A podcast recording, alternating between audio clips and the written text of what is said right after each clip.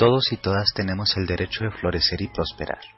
Nuestra vida es un hermoso jardín que nos invita a crecer, desarrollarnos y vivir en plenitud. Podemos ver la naturaleza de los árboles, tan antigua, tan sabia, tan perfecta. Hay árboles grandes y chicos, en los lugares más fértiles y también en los lugares más inhóspitos. El árbol crece y crece, da y recibe, toma del entorno y da de vuelta. Algunos dan frutos y flores, otros resinas y olores. Todos un hermoso cuerpo que sirve como casa para otros seres. Los árboles son los testigos mudos de la historia, hermosos gigantes que protegen y dan vida al mundo. Sus ramas se adaptan a los espacios, sus raíces buscan las fuentes de nutrición. Algunos crecen solitarios, mientras que otros están en compañía, entrelazados, incluso abrazados entre sí.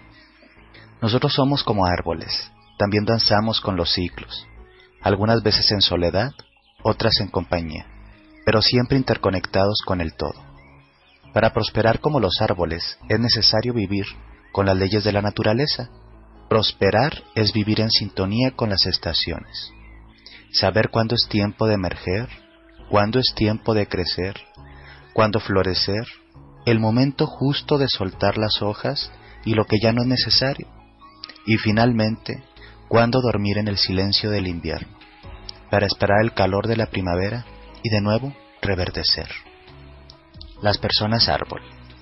Las personas árbol tienen un sentimiento vivo hacia cada árbol individual, un respeto y una empatía hacia los árboles como especie. Las personas árbol quizá tuvieron un encuentro cuando eran muy pequeños con la naturaleza, o han tenido este encuentro en su vida adulta. Y como los cuadrúpedos que se retiran a lamerse las heridas, quizás sigan sanando sus heridas emocionales, refugiándose entre los árboles. Las personas árbol pueden albergar toda una variedad de sentimientos hacia los árboles. Se relacionan con los árboles de un modo que las personas no árbol nunca se relacionarían, ni tampoco entenderían. He aquí un ejemplo de la diferencia radical entre una persona árbol y una persona no árbol. Por un lado, las palabras de Joyce Kilmer. No creo llegar a ver jamás un poema tan bello como un árbol. Y otro, la frase que se le ha atribuido a Ronald Reagan, cuando ves un árbol lo has visto todo. Un árbol que recibe el sol, la lluvia que necesita, tierra fértil para sus raíces y espacio para crecer, se hace un árbol sano, maduro, un ejemplar magnífico, mientras que cuando las condiciones lo impiden, son pocas, entonces ya no hay crecimiento. El resultado suele ser una versión apenas reconocible de lo que debería ser esa especie de árbol. Y si esto lo asociamos con los seres humanos, a menos que las señales de malnutrición o de abuso sean claramente visibles. El desarrollo atrofiado que resulta de la falta de amor, de nutrición, atención médica, educación y derechos humanos suele manifestarse como una atrofia psicológica, intelectual y espiritual que nos afecta a todos.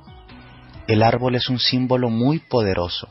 Aparecen muchos relatos de la creación, tales como el fresno del mundo, el jardín del Edén, las religiones y especialmente los druidas han reverenciado a los árboles. El Buda alcanzó la iluminación sentado bajo la higuera sagrada, y la Navidad se celebra en torno a un abeto del que colgamos adornos, luces o muchas veces velas. Hay árboles sagrados en el mundo entero. La familia de los árboles tiene una conexión simbólica con el tema de la inmortalidad. Los mitos y los símbolos son portadores de un significado. En el mito, una situación se representa metafóricamente en el lenguaje de la imagen, la emoción y el símbolo. Y dado que los seres humanos compartimos un inconsciente colectivo, como diría Carl Jung, o este campo mórfico, también como tenemos esta explicación, el símbolo se origina y resuena en las capas más profundas de la psique humana. La jardinería es una metáfora, pues representa lo que podríamos hacer en realidad en un ámbito más personal trabajar con las manos, cavar la tierra para introducir en ella plantas de cultivo o las semillas, sentir el sol y la brisa, quizá incluso sudar y ensuciarse. Son placeres tan intensos como el hecho de comer tomates maduros o poner un ramito de flores recién cortadas en la casa. Si te gusta la jardinería, pierdes la noción del tiempo y el momento presente te absorbe. Es esa misma cualidad la que te marca la diferencia entre lo que te alimenta o te da energía y lo que te deja vacía. Una tarea que para alguien puede ser pesada es divertida para el otro. Un profesor, una terapeuta, una editora, un maestro, un director o una madre, o incluso un clarividente, que sepa desarrollar el potencial del otro, dotando todas aquellas cosas que son buenas en esa persona con una mano experta. Son como las jardineras que aman su trabajo, saben recoger lo frágil y tutubiante, y comprenden que deben tratarlo con ternura.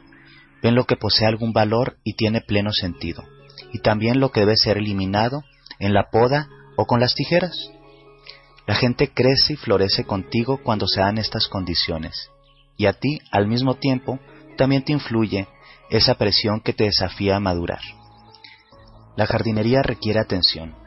Existen plagas insignificantes y grandes plagas destructivas contra las cuales tenemos que tender una barricada. En cuanto a los jardines metafóricos, la amenaza, por lo general, viene bajo la forma de bípedo. Como ya sabes desde hace tiempo, las mujeres que trabajan en casa si no construyen límites sólidos que protegen su propio tiempo, los demás lo dan por sentado y pueden entrometerse en su vida priorizando sus necesidades. Cuando nos retiramos o nos jubilamos, la habilidad para mantener intactos nuestros límites es absolutamente necesaria. El jardín que somos es el que necesita, más que ningún otro, disponer de buena mano para las plantas y de vallas muy resistentes. Para que nuestra vida florezca y prospere, hemos de cuidar nuestro jardín. Si no cuidamos y trabajamos nuestro jardín, éste se llena de plagas, empobrece la tierra y finalmente se seca. Si tu vida es tu jardín, hazte las siguientes preguntas. ¿Qué deseas sembrar y qué has sembrado? ¿Qué espacio dedicas a cada cosa? ¿Lo has podado y limpiado de situaciones y cosas indeseables? Vivimos en el gran jardín de la vida. Todos estamos conectados. Los árboles no solo nos sirven como un símbolo o una metáfora de nuestra vida, son los pulmones de la Tierra, los hermanos antiguos que sostienen el equilibrio de nuestro planeta. Al destruirlos y depredar sus entornos, estamos provocando nuestra propia destrucción. Retornemos a la conciencia de interconexión y celebremos la vida, cuidándolos y cuidándonos a nosotros.